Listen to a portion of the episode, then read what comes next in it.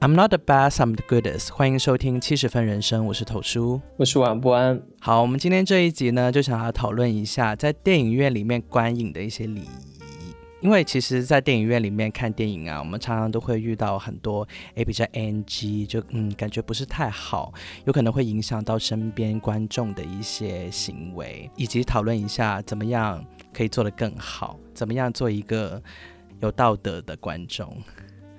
首先，今天我们第哎，蛮想跟你讨论的一个现象就是评射，因为其实我觉得这个现象还蛮普遍的，但是情节呢又不是说太严重，那执法呢也没有说很严格。很多人其实我们身边也蛮多朋友啊，就是会可能看电影的时候会拍一张照片，然后发到朋友圈啊，或者是发上微博打卡这样子。那其实这个现象你怎么看呢？我个人是，其实说实话哈，最早最早看电影的时候进到电影院，我也曾经平射过。当然那个时候，嗯，没有人跟我说那是不对的。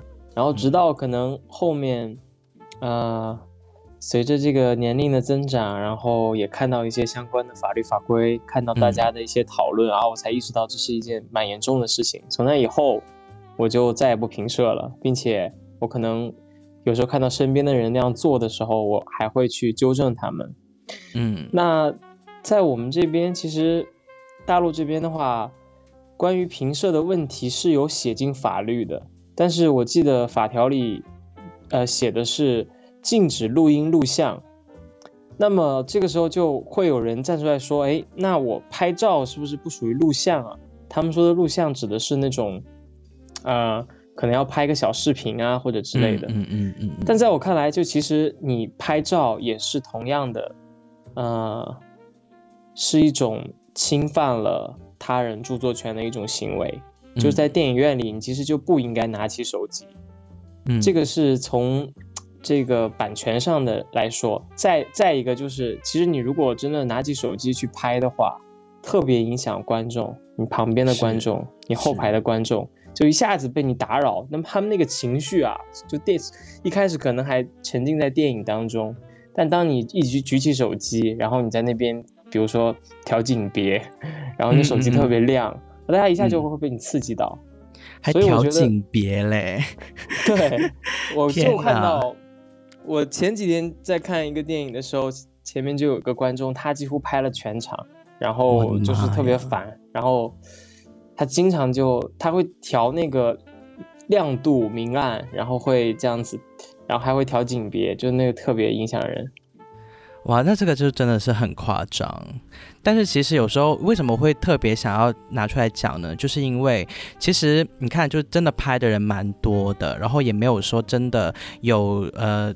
人出来执法，或者是说，呃，电影院的工作人员其实也不会出来制止，所以有时候我也会觉得，好像特别拿这个事情出来说，哎，会不会显得我们很道貌岸然这样子？虽然说，这是这个是一个侵犯著作权，是个违法的行为。我只是觉得，比如说你想要记录下电影中的一个画面或者怎么样，那你可以去很多软件上去找他们的剧照啊，那个剧照它的清晰度。然后它的整个色彩都比你在电影院用手机而很匆忙、很慌乱的拍一张要好得多吧？对。再一个，我我我是想，可能有一些观众他为什么会想要去记录，尤其是一些电影节的时候，还是可能会有一些观众会去评摄。那可能是因为那个电影你会觉得它特别珍贵，然后或者说你期待了很久才在大荧幕上看见，他心里会有这么一种想要纪念。这样的一种想法，是。那我觉得你其实有很多方法可以代替啊，比如说你可以在呃电影开场前，呃用你的票根跟对跟那个暗的荧幕去合个影，或者或者 anyway 就很多你你可以发朋友圈的时候带一下它的海报啊，然后带一下剧照啊，这样这样就是很礼貌很优雅的一个分享的行为。没错，所以其实我觉得平射是不是必要的？其实有真的有很多方法可以去取代，所以我觉得还是要尊重就是著作权啦，尊重版权。然后说到这个偷拍这个事情，我跟你说就有一件蛮好笑的事情的。呃，我一九年的时候不是拍了一部呃记录短片嘛，六月三十，就你也有看的，嗯嗯，然后。因为当时这个片子呢，就是拍我家里的呃一个家庭的纪录片。那我妈妈呢，就是本片的大女主，可是我妈是没有看过这个片子的。然后是直到二零二零年七月份的时候，然后我短这个短片才在深圳有一次放映，所以我妈就是等于是第一次看到这个片子的放映。因为我本人在香港，所以我没有办法回深圳去参与这个放映，所以我就在云端，就是委托工作人员呢帮我，呃，可不可以拍一下我妈在看片子的反应，然后像是一个 reaction 这样子。那我想说记录下来，maybe 以后的创作里面也可以用到，是一个蛮珍贵的素材。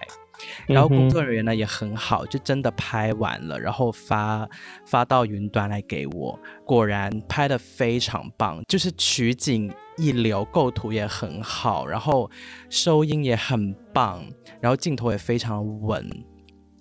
然后结果你知道我妈在里面干什么？我妈全程就是拿手机在偷拍。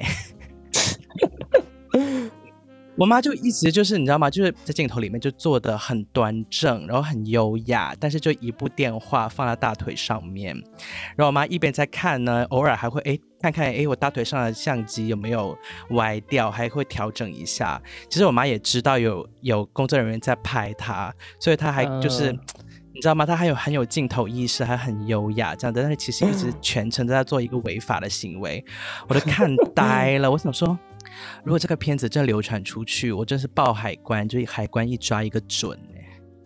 所以妈妈是一直在录是吗？我妈就是在拍枪版，literally 的拍枪版。Oh my god！我就看傻了，我想说，我本来以为我妈会不会有什么就是真情流露的画面，就让我也感动一下，结果没有。我真的是，我觉得又气又觉得好笑。而且我妈因为知道有人在拍她，她很有镜头意识嘛，她有时候看到我片子有点。感人的小感人的地方，我妈还像女明星在做眼保健操一样，就是拿大拇指和食指在挤按睛明穴，在那边擦眼泪。哎，然后我想说，天哪！可是你这一直在偷拍。后来我看完片子之后，我就问我妈，我说：“我说姐，你干嘛偷拍啦？你要片子我给你就好了。”对啊，对啊，我发链接给你就好了。是啊，然后他就，然后我跟他讲说，你千万不要发给别人，你这样是违法的行为，你很危险，你知不知道？我妈就灿笑说，哎呀，当然不会啦，不会发给别人，我只是自己留个念而已啦。嗯，其实好多朋友在就是平射或者偷拍的时候，可能都是这个想法哦，就是说我也不会去传播它，我只是想自己留个念。对。但是呢，如果是我自己妈妈，当然我就不会告了。但如果是别人这样做，就会告到底，一告一个准。嗯，给给创作者做一个示范。好了，那你刚刚有讲到，就是说啊，你刚刚说有人在评射啊，然后还还这边调焦距、调亮度，哎，那难道没有人去阻止他吗？有啊有啊，那个时候其实开开场的时候，他就想要拍那个片名，这样的观众其实我也遇到好多。不知道他们是不是有那种收集癖好？他们 是不是每一部在电影院看的电影都要拍到片名才好？嗯，就是他为了等那个片名的出现哦，他其实把手机就一直举高高，就一直举着。天哪！然后前面一开始可能都是导演啊、主演啊这样闪过嘛，他就一直在等。这个时候后排有一些观众就有点受不了啊，就就他直接就喊说：“哎，前面的朋友，这个电影开始了，你不要拍了。”嗯，然后他就把手机放下了，只不过说看着看着他又举起来了，可能后面的观众也就后面就可能也也也没有心思反复提醒他了吧，就懒得说了这样。对，就懒得说了。然后一直到结尾的时候，可能他又拍很多，然后大家都受不了了，然后又吼他这样子。可是这样子吼的话，其实我也觉得怎么说呢，就是有人出来制止呢，我觉得是蛮好的一个现象了。但是有时候那个吼啊，其实有时候也会蛮影响观影情绪的。是的，是的，这个也是我比较，其实我会有点害怕这种行为，尤其是呃，比如说在电影节期间，或者说在资料馆这种。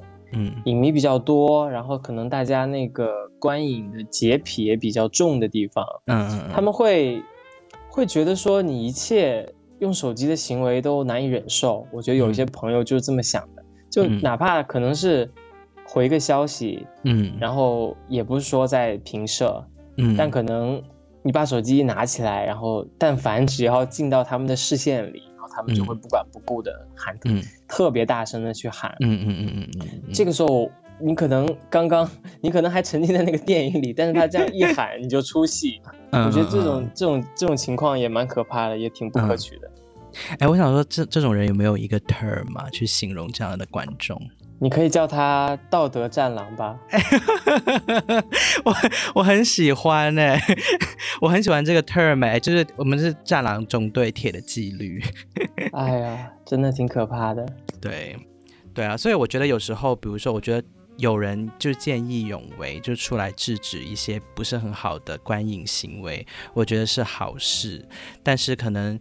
就是说，在处理上面，可能呃方法有很多，可能 maybe 稍微用一点，就是尽量优雅一点的方式去组织，我觉得可能就将那个影响会减得最低咯。是的，是的，对，因为我也有看到有一些观众，他们去制止评射的时候，他们其实呃用了一种更体面的方法，就他们会亲自的走到那个人旁边，然后去轻轻的跟他讲。嗯，然后然后我觉得这样哇，他他等于是损失了自己一部分看电影的时间，然后去提醒他，这样然后让他就也不要影响到更多的观众。嗯，那我觉得这这种真的是特别好的一种方式，特别体面。不应该让观众去做这个，你知道吗？战狼中队的执法者，其实我觉得是应该呃电影院的工作人员去制止这样子的行为。没错，对，因为我。参加过一个民间的放映组织，他们叫零像放映，然后他们每次开场前都会强调这个纪律，就是让大家不要平射，然后如果要接打电话或者或者是回消息什么的，大家都尽量不要影响到旁边的观众。嗯，然后他们在就是过程中，如果看到有人频繁的使用手机，或者说更加就是不能接受就是平射，他们就直接拿激光笔会去扫。啊，对，就像演唱会一样，我觉得这样蛮好的。我们刚刚有讲到平社，然后讲到这个道德战狼，哎，我真的很喜欢这个 term，太棒了，铁的纪律。哎，还有没有什么哪一些行为你觉得不是太好的，或者说会影响到你看电影的？嗯，还有一种其实比较普遍的现象，就是有太多太多人都迟到了，他们在进场的时候可能会特别不管不顾的打开手机的那个手电筒。然后就各种各种晃，啊，然后那个那个那个亮光不仅它，因为它在走路嘛，所以那个光源也是在不断的晃动，有时候会晃到荧幕上，有时候晃到观众的，哎呦，就是眼睛这边，就那个太可怕了，那个整个开场就被他们毁掉了。是。那那我其实会建议说，因为你刚从一个特别亮的地方进到影院，就是完全黑灯的一个黑暗的房房间里，嗯，其实你的眼睛需要适应一阵子才能说看得清。